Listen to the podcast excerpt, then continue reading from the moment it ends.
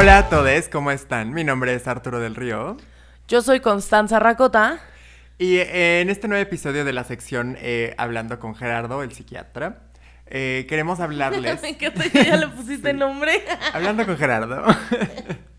sí, pero justamente pasó la fecha del awareness de los trastornos este, de conducta alimentaria. Entonces, eh, bueno, queríamos hablar un poco de esto, cómo lo hemos vivido, cuál es la perspectiva médica sobre esto, qué es lo que pasa eh, en nuestras emociones, en nuestro cerebro y cómo va funcionando más o menos de esta forma. Sobre todo porque creo que muchas veces no tenemos conscientes que estos trastornos sí se tienen que dirigir hacia un psiquiatra, porque tiene que ver con justamente una conducta también psicológica, ah, también puede ser genética, pero a lo que voy es que esta concepción que tenemos sobre los cuerpos y sobre la alimentación es mucho de la, de la mente, o sea, o sea, sí tiene que ver sobre cómo nos concebimos y qué es lo que pensamos. Y bueno, en este caso nosotros dos, Arturo y yo, nos hemos visto afectados, cada quien a su manera, con su trastorno de conducta alimentaria. Yo he tenido dismorfia toda la vida. Cuando yo estaba, hubo un momento en mi vida, yo justo ayer estaba hablando con, una amiga de lo triste que fue que cuando fui muy flaca, no me vi flaca. Y entonces ahora me veo y digo, puta, no lo disfruté, güey, no disfruté nada mi flaqueza. un poco complicado, entonces por eso para ver un poquito de cómo funciona esto en nuestros cerebros y justo el cómo podemos tratarlo y cómo podemos hacer algo mejor por nosotros en esto. Así es que cuéntanos un poco, Gerardo, de tu perspectiva. Bueno, pues muchas gracias por la invitación nuevamente, primero que nada. Y pues sí, efectivamente fue el día de, mm, como dirían, eh, pues la, como de percepción de justamente para darnos cuenta de la importancia de los trastornos de alimentación el 30 de noviembre. Y pues es un trastorno que es complejo, la verdad es un trastorno psiquiátrico bastante importante, requiere un manejo multidisciplinario la mayoría de las veces, con psiquiatra, con psicólogo y con nutriólogo la mayoría de las veces. Antes de que, pues aquí ya me adelanté un poquito. Les voy a hablar nada más como para que vayan ubicando cuáles serían los más importantes, digamos. Eh, es la anorexia y la bulimia, ¿ok? Y ya de ahí se derivan con una serie de criterios otro tipo de diagnósticos que que utiliza el clínico, el psiquiatra, como es el trastorno de alimentación especificado, etcétera, ¿no? Todo esto principalmente em, se deriva de justamente, como bien me comentaron, una distorsión de nuestra imagen corporal. Es decir, como dicen en las fotos que yo he visto, por ejemplo, en el Facebook o algo así, ¿no? Como que estás ante un espejo, igual tu cuerpo objetivamente está bajo un índice de masa, un estándar de masa normal a tu altura, tu peso y tu, tu altura y tu masa, y tú te ves de otra forma. ¿Me explicó? Entonces eso provoca una serie de conductas que justamente están enfocadas como a mantener cierto peso. Uno de los criterios importantes, por ejemplo, que hay tanto en bulimia como en anorexia, que ahorita vamos a ver en qué más o menos consisten, es el miedo intenso a subir de peso. ¿ok? O sea, si yo tengo una forma o una figura específica, quiero mantenerla o bajarla, pero no subirla. Es básicamente eso, ¿no? Y para eso de repente hacemos conductas que se llaman desadaptativas, como para compensar. Por ejemplo, hacer ayunos prolongados, utilizar laxantes, hay gente que utiliza enemas, hay gente que usa el ejercicio como una medida de compensación para quemar mucha grasa y masa corporal. Y esto puede tener consecuencias fisiológicas bastante importantes, ¿eh? como pues desnutrición, puede haber complicaciones metabólicas como baja, baja de electrolitos, sodio, potasio, puede haber este, eh, incluso eh, desgaste en el esmalte de los dientes, puede haber desgarros, si, si vomitamos desgarros eh, gastroesofágicos, pues una serie de complicaciones fisiológicas. Entonces, sí, es un tratamiento bastante complejo y puede llegar a requerir, evidentemente, este, ingresos hospitalarios, ¿no? Y terminar. Yo nunca había pensado lo de los electrolitos y el sodio y ese tipo de cosas que, por supuesto, o sea, también se ven involucrados, o sea, la hidratación se ve involucrada también. claro, pues porque justamente eh, puede haber la distorsión, hay de distorsiones a distorsiones, ¿no? Entonces puede ser que yo no admita ni un solo líquido, ¿no? no ni siquiera un solo, o sea, o tomar pura agua, nada más, ¿no? O sea, en los casos más graves, en, las personas que lo sufren. O, o por ejemplo, pueden eh, comer nada más pequeños pedazos, ¿me explico? O por ejemplo, yo puedo comer tal vez una porción de comida, pero me da culpa y después la vomito o hago mucho ejercicio o ya no como en 24 horas, por decir algo, ¿no? O sea, un tiempo prolongado, el que me digan, que ya no es fisiológicamente normal. Claro que eso te va a descompensar entre las funciones corporales, ¿no? Claro, que también lo que pasa, y, creo que eso es mucho de la cultura mexicana, no hablo en general porque conozco nada más de México, pero tenemos esta cosa de, en vez de ir con un nutriólogo, que a ver, también luego los nutriólogos son tan by school que, te, que, no quieres ir porque te hacen sentir mal. Pero, o no te dan dietas eh, normales, o sea, que puedas cumplir. Hay, muchísimas veces te ponen unas dietas que dices como, güey, no, porque no, o sea, eso no me, no me quita el hambre y no puedo y me da ansiedad y quiero comer algo dulce y, me regañan. Pero sí creo que lo que pasa es que en México no tenemos la cultura del bien comer. Digo, fuera de que si comemos muchas garnachas y esas cosas, yo he escuchado chorrocientas mil y un dietas y datos para bajar de peso. O sea, que si el té de canela, que si la sopa de col, que si el no sé qué. Que al final eso habla de que hay un trastorno de conducta alimentaria generalizado para cierto tipo de personas muy común. O sea, ¿cómo no nos damos cuenta de que no es normal que prefieras, en vez de someterte a una vida equilibrada y aceptarte, comer col un mes completo. O sea, eso no es sano.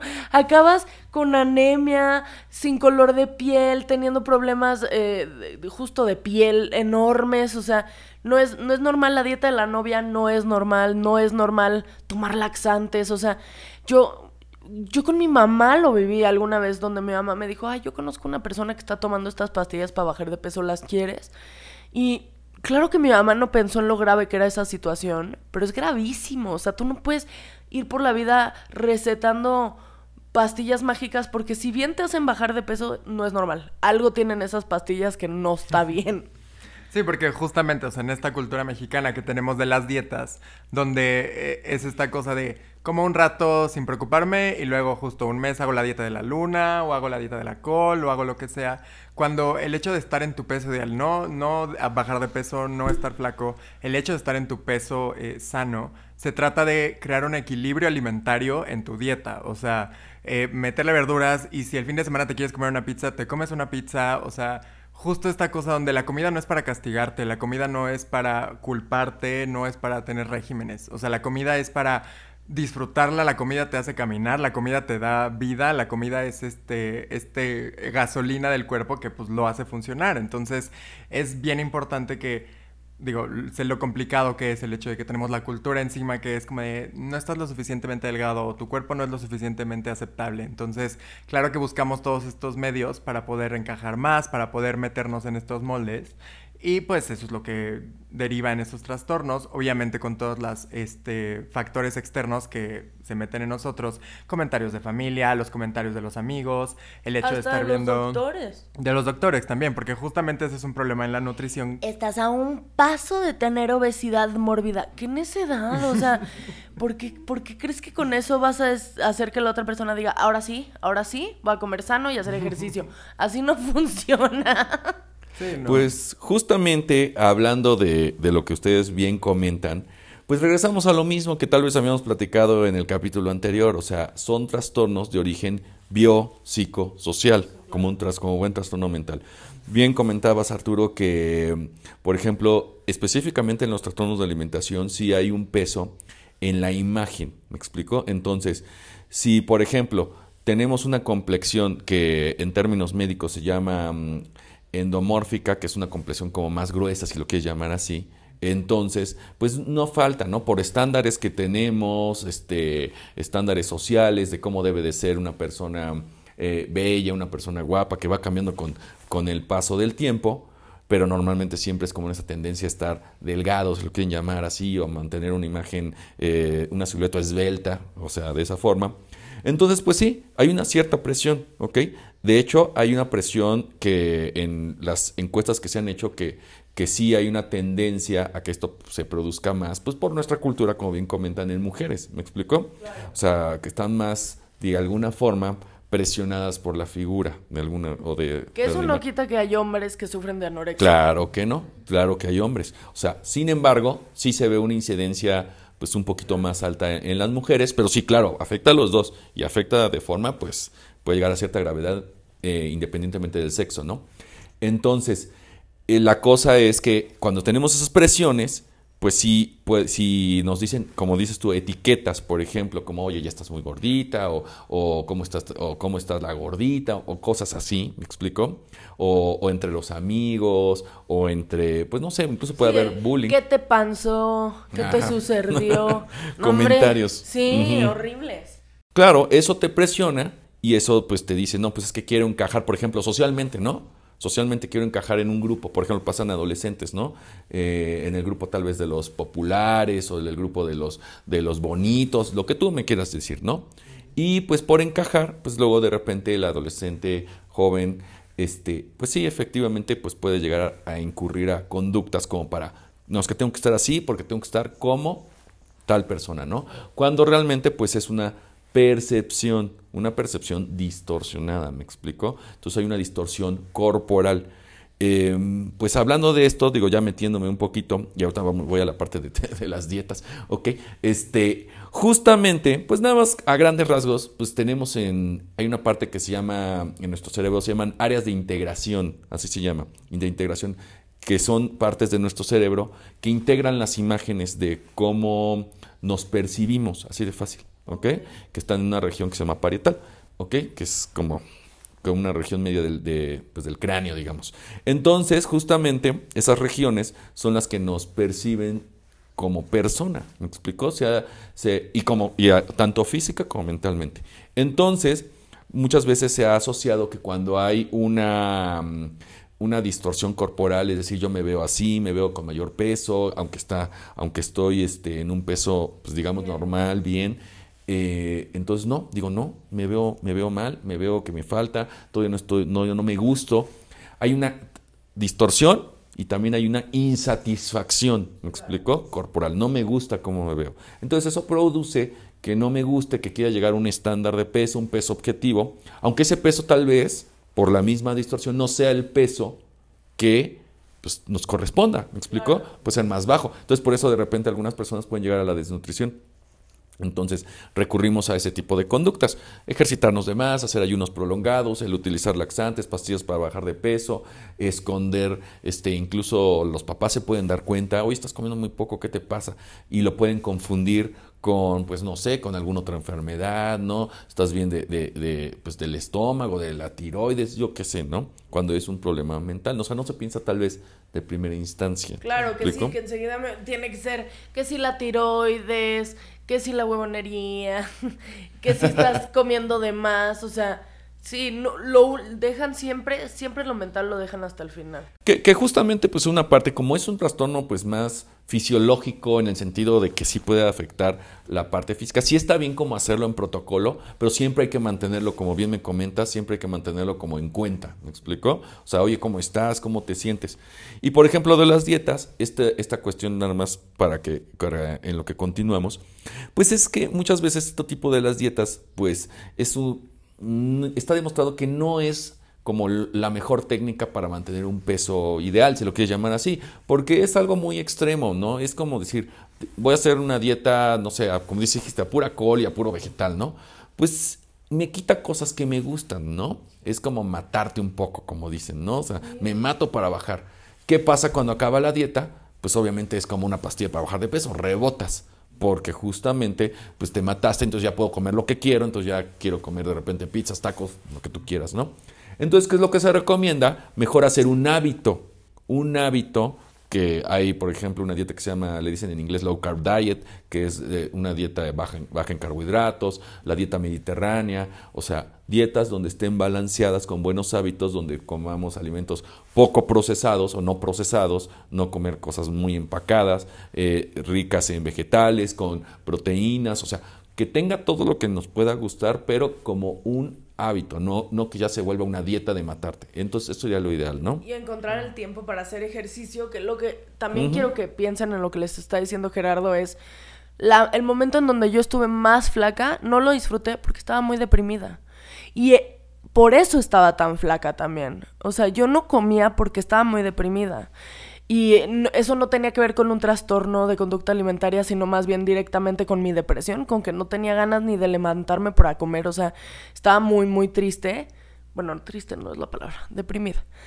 Pero sí quiero que piensen en que justamente si, si se someten a dietas muy estrictas, les va a afectar en la salud mental, porque también parte de la alimentación es lo que te hace que el cerebro produzca ciertas hormonas, que te mantengas activo. O sea, yo, yo me acuerdo de alguna dieta que hice donde yo tenía sueño todo el día. Pues claro que sí, o sea, ¿cuál energía iba yo a tener?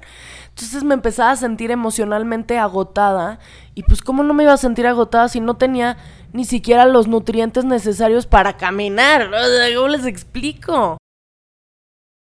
Sí, justamente también porque este que creo que en los trastornos mentales que a lo mejor no podrían sonar tan severos, creo que también los trastornos alimenticios son de los que tienen mayor este que las personas quedan los en los hospitales, o sea, en los o sea, que son este, ¿cómo se llama? ¿Cómo se, me olvidó la palabra? Ya, está, ya llega. Sí, internados, internados. O sea, que son internados justo en centros porque en los trastornos alimenticios justo para empezar es complicado el hecho de que te des cuenta, ¿no? Que tienes uno porque tú solo dices, ay, estoy comiendo menos, o ay, bueno, digo, obviamente, si ya es bulimia, pues ya es más notorio no, pero también creo que lo justificas, o sea. Sí, claro, ajá, o sea, es muy fácil que lo puedas justificar porque justo tenemos toda una cultura que justifica el que bajes de peso, el que estés comiendo menos, o sea, entonces sí creo que por eso es mucho más complicado el hecho de que te des cuenta y lo, lo, entonces eh, importante que se vuelve que estés todo el tiempo en vigilancia, que estés todo el tiempo internado en un lugar donde te puedan hacer ver este tipo de cosas y puedas entonces trabajarlas para que te vayas dando cuenta y las puedas entender. E, efectivamente, o sea, la verdad es que, hablando por, por lo que me comentan por pedazos, sí, eh, los trastornos de alimentación pueden tener una comodidad muy alta, muy, muy alta, por eso es un trastorno también mental. Acuérdense que, pues obviamente pueden convivir varios trastornos mentales a la vez. Entonces, la comorbilidad más alta que tienen es con depresión y ansiedad. Y es un círculo vicioso, porque si no como bien, no me estoy alimentando de manera correcta y aparte no tengo motivación, tengo bajo el ánimo, este, tengo ideas de culpa por lo que hice, de minusvalía, incluso llegar a pensar que, ya no quiero vivir, cualquier situación que, que involucre un cuadro depresivo ansioso, pues obviamente es un círculo vicioso donde pues menos vas a tener energía, me explico, y menos vas a querer atenderte. Es muy importante darnos cuenta que mm, eh, no toda la gente, eh, por eso es lo complejo del caso, de repente no es tan fácil como que una persona acepte esto, ¿me explicó? O sea, o sea, yo puedo decir, no, no, yo así quiero seguir y ni me molestes y quizás una persona la llevan al médico, al psiquiatra, a quien quieras, ¿no? Que, haya notado, que tenga cierta conciencia de, de, de, que hay un problema de alimentación y la persona no. Entonces es un proceso donde se le llama conciencia de enfermedad. Yo tengo que estar consciente de que tengo algo malo. Claro. Y esto atrasa mucho pues de repente el tratamiento, porque la persona que, que requeriría, pues no lo quiere hacer, ¿me explicó? También creo que tiene que ver con cómo abordas el tema como cercano. Tú no puedes llegar con alguien a decir, yo ya sé que tú estás vomitando, porque no, o sea, si tú atacas, la persona definitivamente no va a bien reaccionar. Y también creo que hay que entender, o sea, como personas no especialistas, que tú no lo vas a curar que esa enfermedad tú no la vas a poder curar, que vas a necesitar de apoyo profesional. Y que sí, lo que está en tus manos es lo que decía Gerardo, preguntar cómo estás, cómo te sientes, es, es de una manera mucho más empática que tiene que ser el, el acercamiento, porque ya de por sí tienes culpa, o sea, cuando tienes un trastorno de conducta alimentaria, tienes culpa adentro. Tienes culpa porque tu cuerpo no es como tú quieres, tienes culpa porque sientes que haces las cosas que no deberías de estar haciendo, te sientes culpable por ser como eres. O sea, sí, yo, y siempre hablo de mi experiencia, acuérdense que porque yo soy muy hoyista, ¿eh? ¿eh? yo desde chiquita, cuando me decían gorda, me sentía muy culpable cuando yo no era quien dirigía mi alimentación de niña. O sea, yo no era quien decidía qué comer. Y era muy complicado cuando me decían gorda porque yo me sentía culpable de por qué no puedo hacer nada para ser menos gorda. Y es por eso que es súper importante que los papás no le hablen a sus hijos de sus cuerpos. O sea, no opinen sobre los cuerpos por el amor de Dios. Es tan fácil como eso empezar a ayudar. Sí, ir entendiendo más o menos cómo funciona justo en nosotros, porque sí digo, y más que digo, todos los trastornos tienen mucho que ver con esto, con la influencia externa, pero sí, justo el trastorno alimenticio tiene que ver con esto, con que muchas veces desde pequeño te están inculcando esto de tu cuerpo no es lo suficiente o no vale si no estás delgado, eh, solo vas a conseguir novio. Si no enflacas ahorita, cuando seas grande va a ser mucho más complicado. ¿Cuántas veces me dijeron eso? Sí, exactamente. Entonces, pues es una cosa de irnos dando cuenta de que no, no tenemos el derecho de opinar en los, en los cuerpos de las demás personas. Y que lo que justo necesitas en esos casos entonces, o sea, si tu importancia sería que una persona quieres que baje de peso, pregúntale cómo está. O sea, apoya lo que esa persona se sienta bien con él mismo para que entonces pueda crear una relación sana con su cuerpo, una relación sana con su autopercepción de cómo se ve y por supuesto que todos estos factores externos son los que principalmente hacen que estas cosas se vuelvan más complicadas. Hablando justamente de, cuestión de cómo abordar, digamos, pues justamente la, forma es, pues efectivamente, ¿no? Pues eh, tienes que empezar como, dirían, desde la tangente, desde lejitos. Me explico, oye, cómo te sientes, cómo te sientes con tu imagen, ser muy empáticos, porque obviamente luego, por ejemplo, quizás todos en algún momento eh, lo hemos vivido, el hablar de nuestra figura es una situación que nos pone en vulnerabilidad. ¿Me explico? Nos sentimos vulnerables. Es como un punto débil, digamos, de, de, pues de muchos de nosotros, ¿no? Es decir, por, ejemplo, eh, este tipo de bromas que, que, por ejemplo, de etiquetar, ¿no? Mira, el gordito o cualquier cosa así. O sea, o como referencia, ¿no? Junto al gordito, yo qué sé, ¿no? Ese tipo de cosas, pues pueden obviamente pues de alguna forma cambiar nuestra imagen y mermar hasta cierto punto la estima que tenemos de nosotros mismos, ¿no? Entonces hay que abordarlo con mucha empatía y sí como si la persona lo acepta hay que hacer un trabajo además del trabajo psiquiátrico que es como mejorar, por ejemplo, el cuadro eh, depresivo, ansioso que pudiesen llegar a tener, que pudiesen mejorar la parte este, eh, física, dormir mejor, porque tienen todos los síntomas cuando ya hay un trastorno. No, duermes bien, eso, eso me queda clarísimo. O, sea, la energía la tienes muy baja, etcétera, etcétera. Eh, sí hay que hacer un trabajo pues por eso les comento que es un trabajo como en conjunto, es un trabajo multidisciplinario. Se requiere muchas veces, o la mayoría de las veces, o casi todas las veces, que, que haya, por ejemplo, de repente la terapia, una terapeuta incluso de índole familiar, porque muchas veces la dinámica familiar no está bien dentro de la casa de las personas que, que, que tienen el trastorno, un nutriólogo que es que esté, tenga un entrenamiento, porque no, no es como que, que de repente es un entrenamiento aparte, que para tenga personas entrenamiento para personas que tengan trastorno de conducta alimentaria, y pues con base en eso ya se puede tratar, por eso de repente es algo complicado. Hay centros, que es lo otro que a lo que voy, hay centros, porque dirían ahorita, pues ¿qué hago, no? O sea, hay lugares específicos donde tanto públicos como privados, por ejemplo, podría mencionar el Instituto Nacional de Nutrición, por ejemplo, en, la zona de hospitales de Tlalpan tiene un departamento de trastorno de conducta alimentaria, el Instituto Nacional de Psiquiatría también tiene un excelente departamento de trastornos de conducta alimentaria para las personas que puedan acudir. Y también existen centros privados justamente con la atención específica hay médico, este, si hay algún problema físico, porque como les comentaba, un problema de desnutrición, un problema de de disminución este, en cuanto a funcionamiento metabólico, etcétera, médico, este, cuidados este, psicológicos y obviamente este, también con nutriología, ¿me explico? O sea, como que hay opciones, pero bueno, lo primero es darse cuenta, ¿no? Claro. Oigan, pues ya llegamos al final de este capítulo, pero este solo quiero recordarles antes de que empecemos a dar las conclusiones finales es que Primero es una enfermedad, o sea, es un trastorno, es importante reconocerlo, es un trastorno. Por otro lado, creo que es muy importante que empecemos a cuidar cómo hablamos, cómo decimos. Si vemos a alguien que está a gusto con su cuerpo, por, no, no intervengamos en eso. Aunque a ti no te parezca que ese es el cuerpo ideal, no tienes por qué opinar sobre el cuerpo ajeno. Si una esta cosa de decirle a las personas que tú consideras gordos, me gustaría tener tu seguridad, es una manera sumamente violenta de decirle tú no tendrías por qué sentirte seguro. Y que quiero que lo piensen porque últimamente lo he leído muchísimo, he leído mucho ese comentario que viene de un lado buena onda, decirle a la persona que tú consideras gorda, ay, me encantaría tener tu seguridad, tu autoestima, tu amor propio.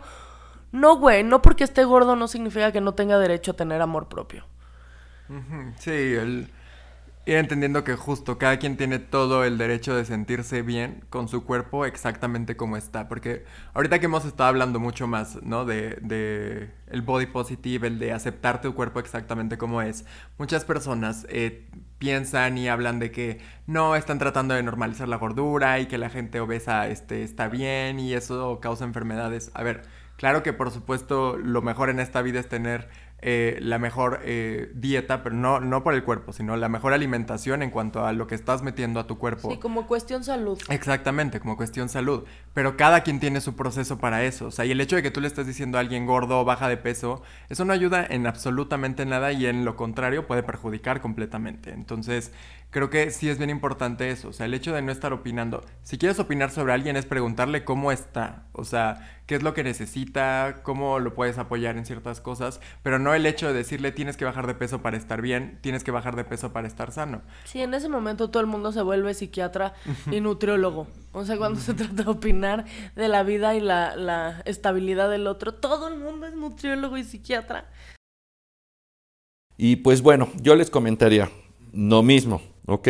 Si nosotros, si detectan, por ejemplo, una persona que tal vez, este, pues, hable mucho de forma negativa de su cuerpo, me explico, que esto va incluso para, pues bueno, la, gente que escuche, si es adulta, tiene algún conocido, que tenga conductas desadaptativas, porque hay conductas que son, así como por ejemplo una persona puede llegar en algún momento por desesperación a hacerse un corte en la piel, el hecho de provocarme el vómito, el hecho de hacer una dieta muy prolongada, de tirar la comida, eh, de, este, de tomar pastillas, son también autolesiones, ¿de acuerdo? Son formas desadaptativas de lidiar con ese tipo de trastornos. Si detectamos algo así, o desde, el, o desde primeramente un trastorno mental, por ejemplo, otro como depresión, ansiedad, pues justamente todo va un poco unido, ¿me explico? Lo mismo, si detectamos algo que se salga, por ejemplo, de, pues de la línea en el sentido mental, específicamente de la alimentación, podemos ver ayunos, por ejemplo, podemos ver que eh, gente que rechaza mucho la comida, por ejemplo, gente que de repente eh, acude, por ejemplo, luego, luego de comer, tal vez va al baño, cosas así, en el sentido de que, bueno, pues, el sentido común, pues tal vez valdría la pena, pues, mm, sí hacer como tipo meternos un poquito más, ver si todo está bien para detectar. Y detectar, ¿me explico? Porque muchas veces la cosa es identificar. Si no lo pensamos, pues no lo tratamos. Claro. ¿Me explico? Entonces, y ya llevarlo con el profesional pues, de la salud mental. Pues los honores. A la bandera, no es cierto. no, pero sí, o sea, la verdad esperamos que hayan aprendido bastante sobre esto, o sea, que busquen también información en todos lados. Y si tú tienes este problema, si tú nos estás escuchando y te das cuenta que tienes este problema, no te preocupes, somos muchos. Somos muchos y no estás sole. Estamos todos nosotros contigo y si quieres hablar con alguien, ya sabes que están nuestras redes. Si quieres eh, una opinión profesional, ya sabes que están los contactos de Gerardo, también nosotros para ponerte en contacto con, Gerardo. Y, que sepan que, de verdad es mucho más común de lo que creen. ¿eh? O sea, muchos, yo, yo creo que no hay una sola persona que, conozca que no haya tenido problemas con su... que no haya tenido dismorfia. Sí, porque es complicado y lo tenemos muy en todos lados diciéndolos. Normalizado. Ajá, normalizado. Entonces, sí, o sea, trata lo más que puedas de darte cuenta de estas cosas para que las puedas trabajar y y este hecho de poderlo disfrutar la vida lo más que puedas y no estés sufriendo por este tipo de cosas. Entonces, pues ojalá les haya servido mucho esta información. Este, recuerden que igual están ahí nuestras redes sociales donde también hablamos de estos temas. Y pues nada, muchas gracias por escuchar este episodio con Gerardo y los esperamos en el siguiente. Bye. Gracias.